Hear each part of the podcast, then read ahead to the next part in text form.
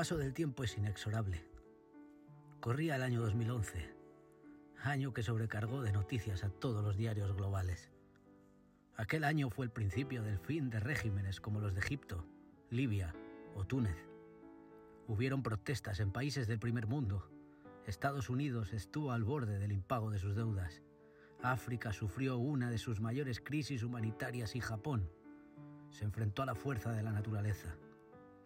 Conocido como el Gran Terremoto del Este, este movimiento telúrico destruyó y arrasó todo lo que encontró a su paso aquella mañana de viernes.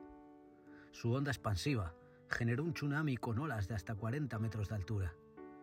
Mientras tanto, al otro lado del mundo, cerca de dos millones de personas eran testigos del enlace entre el príncipe Guillermo de Inglaterra, duque de Cambridge, y Catherine Middleton.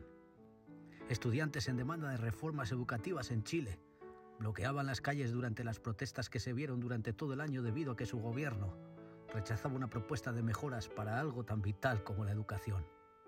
El presidente de Estados Unidos, Barack Obama, hizo saber al mundo que Bin Laden había sido aniquilado en su escondite de Islamabad, Pakistán. Huracán en Joplin, Missouri. La implosión de la zona euro. Hambruna en Somalia. El adiós al transbordador Atlantis.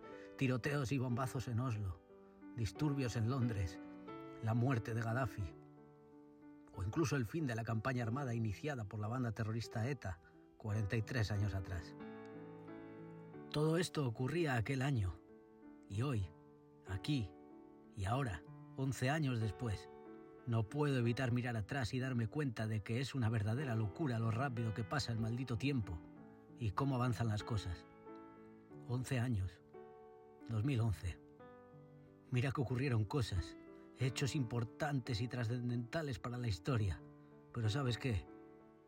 Más de la mitad de ellos los había olvidado por completo.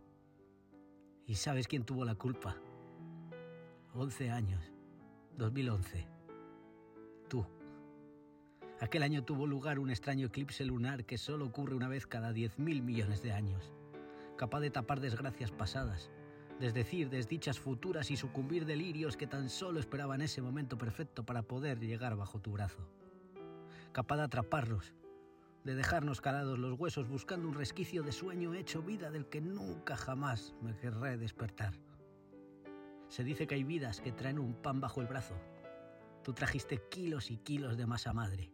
Fuiste la jodida levadura salvaje que cambió mi vida, nuestras vidas.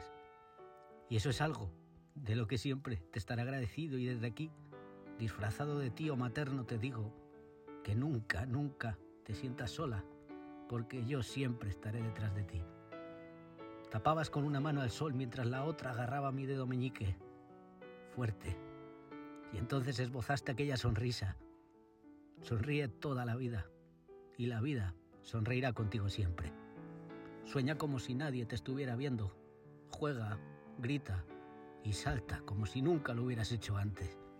Tararea tus canciones preferidas como si nada te importara. Y sobre todo sé feliz, muy feliz, como yo lo fui la primera vez que te vi. Te quiero, Sorionak.